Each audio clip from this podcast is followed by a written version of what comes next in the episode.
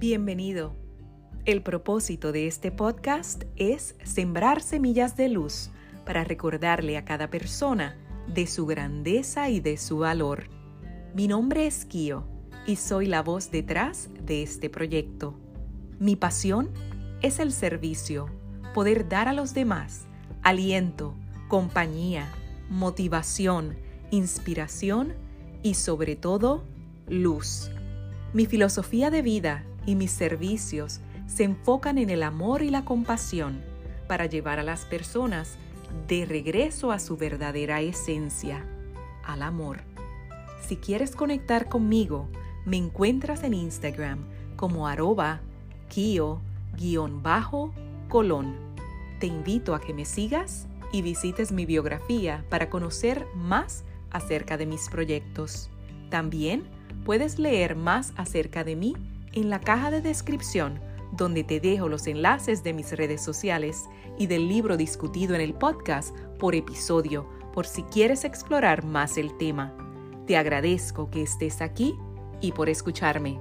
Y sin más preámbulo, comenzamos. Saludos y bienvenido nuevamente a De Regreso a la Fuente, tu podcast de reflexión y autoconocimiento a través de cuentos, historias, fábulas y más. Tener un proyecto de vida es la manera en que vas a lograr tus metas y objetivos. Te ayuda a identificar prioridades. Te dará dirección y propósito. Asimismo, puede incluir cosas como la carrera que quieres, el lugar en el que quieres vivir y las relaciones que quieres tener. Un plan de vida es importante para ayudarte a tomar el control de tu vida y tu futuro. Al crearlo, te darás cuenta de los valores con los que más te identificas, es decir, lo que es más importante para ti y cómo quieres que ellos aparezcan en tu vida. Hoy estaré compartiendo contigo Crecer en Madurez. Bernabé Tierno es un psicólogo, pedagogo y escritor español que desde hace 30 años investiga sobre las causas del fracaso escolar y ensaya estrategias para una enseñanza y un aprendizaje más eficaz. Siendo autor de numerosas obras que divulgan la psicología de la educación y la vida, como Aprendo a vivir, El amor que es vida y Poderosamente, entre otros. Bernabé Tierno es el autor del siguiente decálogo para crecer en madurez que puede darnos unas claves para nuestro crecimiento. Número 1. Actitud flexible, serena, tolerante ante las nuevas situaciones y circunstancias y capacidad de cambiar cuando sea lo más razonable y conveniente.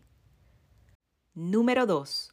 Ser uno mismo y tener criterio firme y claro ante las personas, situaciones y cosas, pero sin tosudez y con buena disposición para admitir los propios errores.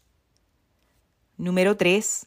Capacidad para pensar y obrar con absoluta independencia y aceptar la realidad por dura que sea con presencia de ánimo y sin recurrir a lamentaciones inútiles. Número 4. Semblante y aspecto exterior ecuánime y gozoso, irradiando alegría y felicidad, sintiéndose un ser privilegiado de la vida, aunque solo sea por vivir, y no perder el sentido del humor. Número 5. Aceptación de sí mismo en todos los aspectos, alto nivel de autoestima y autoamor, capacidad para perdonarse a sí mismo y perdonar, buen amigo de sí y de los demás, disfruta de relaciones afectuosas, emocionales y altruistas con sus semejantes. Número 6. Capacidad para disfrutar de todo en cualquier momento, cualquier lugar y de las cosas más corrientes y más sencillas pero día a día y minuto a minuto. Número 7. Gran amplitud de conciencia, generosidad, preocupación por el prójimo, por sus necesidades y carencias, deseo de sentirse útil y permanentemente actitud de servicio para la sociedad en que vive. Número 8.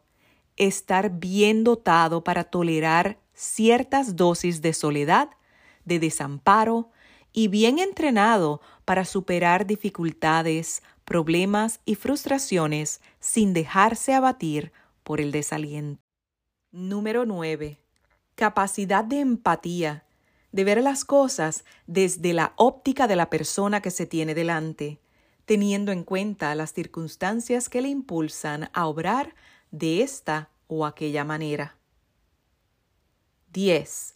Finalmente, toda persona madura tiene un proyecto de vida, un proyecto de vida que la autorrealiza y le proporciona verdadera felicidad y satisfacciones. Tal proyecto es diseñado teniendo como referencia una escala de valores morales, dando prioridad al respecto, la honradez, la solidaridad, la tolerancia y el objetivo de pasar por la vida haciendo el bien en lo posible.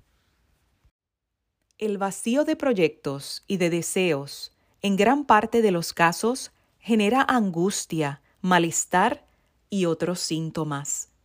Se dice que también produce empobrecimiento subjetivo, nos vuelve opacos y nos va aislando del mundo, manteniéndonos cada vez en un estado de inercia, de impotencia y apatía, cualidades de una persona sin dirección y sin metas. ¿Cómo vas con tu proyecto de vida? ¿Cuál es esa meta que has pospuesto por algún motivo. Reconoce por qué eso era importante para ti. Y hoy te invito a que escribas en tu diario qué puedes comenzar a hacer para dar pasos hacia esa meta. Por cierto, en mi página de Instagram tengo el enlace de mi diario favorito. Para concluir, tener un proyecto de vida nos anima, nos da fuerza, nos da energía, nos da dirección y me atrevo a decir que nos da felicidad. Si quieres contarme un poco acerca de ese proyecto, ese proyecto que hace latir tu corazón con más fuerza, que hace que tus ojos brillen y te dibuja una sonrisa en el rostro, puedes enviarme un mensaje en Instagram o puedes dejar tu respuesta aquí en la caja en el área donde dice interactuar, interact, porque me encantaría leerte.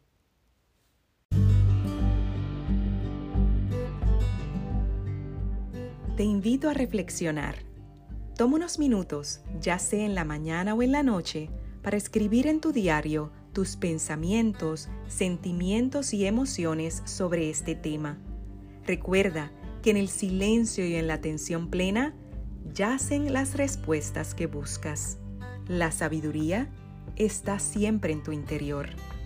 Si has disfrutado este episodio, te agradezco que te suscribas o compartas el podcast con otras personas que puedan beneficiarse del mensaje y así me ayudes en mi misión de expandir conciencia para regresar al amor. Como siempre, te abrazo y hasta la próxima.